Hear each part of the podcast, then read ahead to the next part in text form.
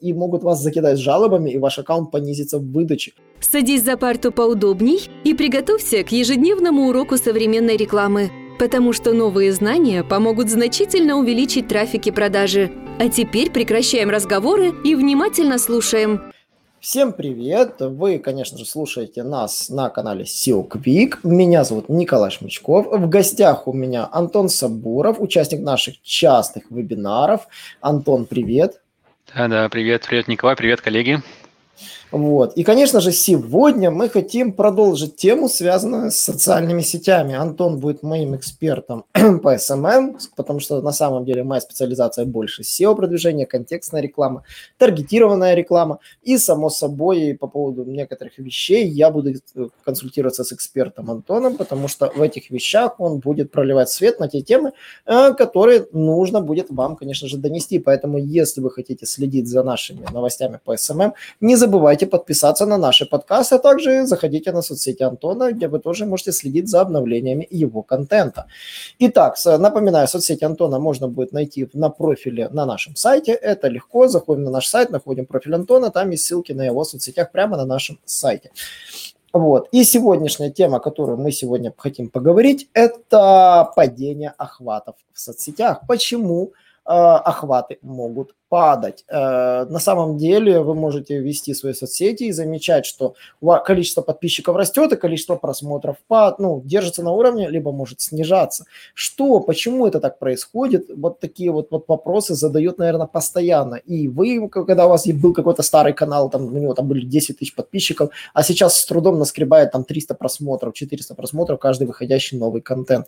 Почему такое происходит в Ютубе? Почему такое происходит в Фейсбуке? В Фейсбуке у вас там может быть 600 подписчиков, подписчиков, а там от силы 30 просмотров у поста. Как это работает, по какому принципу? Неужели виновата живая лента, либо существуют какие-то еще алгоритмы, которые влияют на это? Вот я хотел спросить сегодня об этой теме Антона. Антон, слово тебе.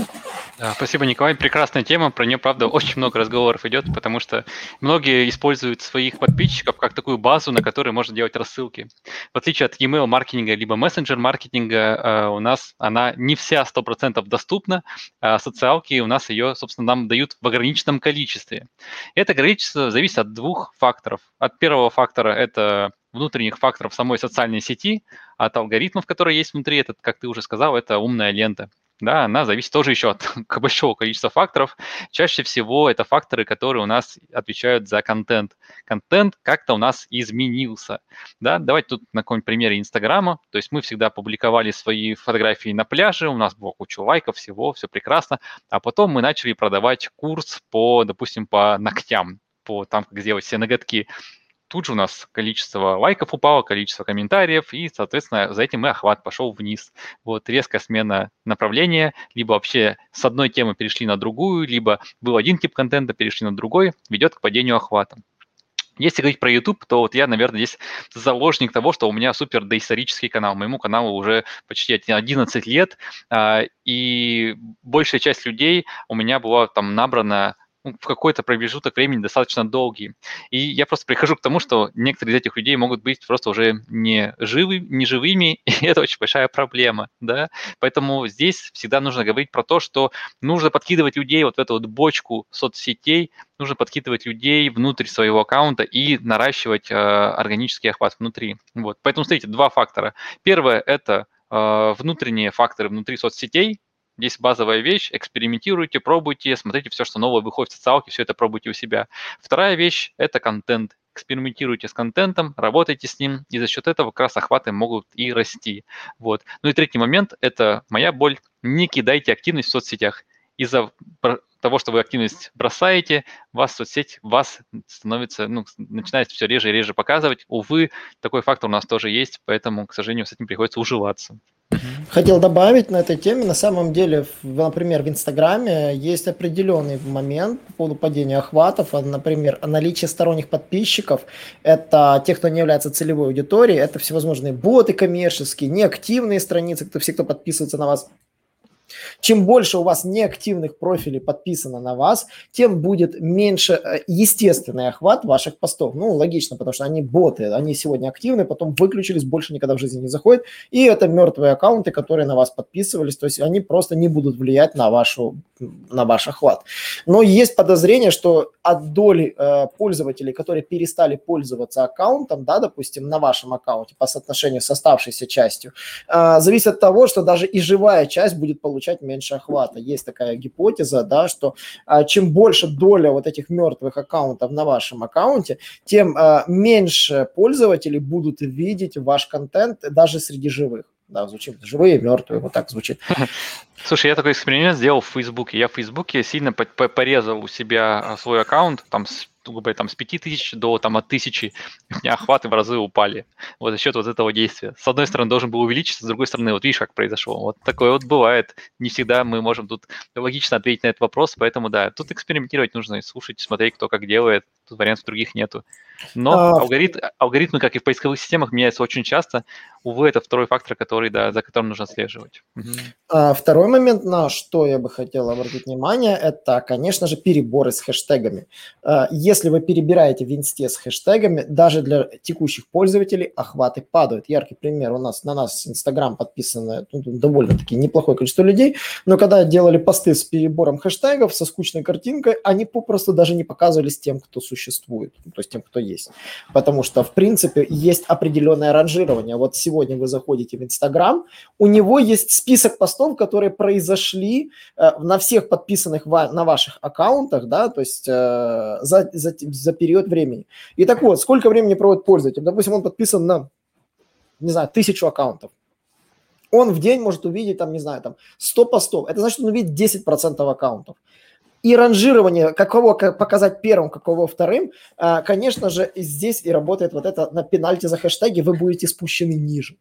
И третий момент, если пользователь не взаимодействует с вашим контентом, он его пролистывает, вы тоже в этом ранжировании сползете вниз. Живая лента работает по этому принципу. Своеобразный Google на уровне небольшой выборки. Конечно же, накрутка масс-лайкинг и масс-фолловинг а, позволяют первично бустануть аккаунт, но потом привлекут к тому, что охваты со временем будут падать, и ну, то, что вообще блокировку можно заработать, это факт. Но внезапная активность действительно вызывает подозрения, и таким образом э, есть подозрение, что эти ручные меры применяются для аккаунтов, и они получают пониженные охваты потом навсегда. Иногда проще бросить аккаунт и создавать новый. Вот. И есть недавняя особенность, это сервисы с авторизацией через Инстаграм. А всевозможные сервисы кросспостинга доказали, что с ними падают охваты, поэтому избавляйтесь от этих сервисов, они раньше были классными, удобными, избавляйтесь от них, мы сами избавились, и это правда, они портят вашу выдачу, особенно в, в цукербергских соцсетях. В Твиттере еще пока это не замечено, ну, там можно и твитботом пользоваться, это есть такой классный сервис, старенький такой, он прекрасно работает. Но в Твиттере, вот, вот Твиттер пока еще жив-здоров. А вот э, Hotsuite мы использовали, охваты калпец как порезались, и сейчас мы отказались от этого, и вот просто не пользуемся этим. Э, пусть постим сами, и реально даже хоть лайки есть, люди живые, видят посты наши, они просто там, вот мы постили, и оно реально даже люди не видели, которые на нас подписаны. И это просто катастрофа, то есть вот именно вокруг этого все и, и крутится. Ну и, конечно, еще такой момент, да, то есть э, страйки, жалобы. Если на вас летят жалобы, э, вы можете, кстати, если не ошибаюсь, жалобу даже не видно, если на вас пожаловались на конкретный пост. Я не знаю, не приходит, по-моему, никаких уведомлений. Нет, они не приходят, приходят. Они внутренние. Они, они же внутренние. И, соответственно, вы не знаете, а на ваши посты могут жаловаться. И могут вас закидать жалобами, и ваш аккаунт понизится в выдаче. Ну, его могут и не заблокировать, но в выдаче его понизят, типа, что он не нравится пользователям. И иногда такими методами грязными пользуются пиарщики. Да, они там, типа, говорят, давайте все дружно накидаем вот страйки на вот, вот этого плохого человека. Он там, не знаю, там, Путина поддерживает. И все побежали, и все его накидали ему вагон и маленькую тележку, и все там, типа. Или там он в Украине там, про, там за какие-то другие там, вещи, то за что не любят. И приходят там, там закидывают единицами, там, типа, вам страницу, проставляют там за то, что вы где-то профейлились, где-то неправильно ответили. И даже если вы потом оправдаете, все что угодно, вот такая вот акция, она может очень сильно потом порезать вашу страницу, и она потом толком не вылезет, не выберется на нормальный уровень рейтинга, можете об этом забыть. Конечно, да, у вас будет пиар, СМИ, там про вас будут говорить, но про этот канал соцсетей с вовлечением вам будет очень туго потом подняться. Правда, вот. это правда. Такие, такие атаки бывают. Вот, и вы их проконтролировать, увы, кроме как написать в техподдержку, очень оперативно никак не можете. И, кстати, вот здесь тоже интересная такая ситуация. Постоянство публикаций в соцсетях должно граничить с... Э, вот вы должны выбрать золотую середину, как часто вы должны разговаривать в соцсетях. Каждый день, а, пост в день, пост в неделю. Мой рецепт на самом деле это пост в день. Я сам замечаю, что те посты, которые я вижу в ленте, они делают не более одного поста в день пост в день. Это тот вот шикарный рецепт, потому что а, в основном мы все берем соцсети и смотрим либо их утром, либо вечером. И вот соц в день, я, пост в день я вот как раз и успеваю и увидеть. И в этом плане, да, я согласен, не нужно постить 15-20 постов в день. Это порежет ваши охваты внутри соцсети, потому что э, коэффициент взаимодействия с вашими постами будет минимальным.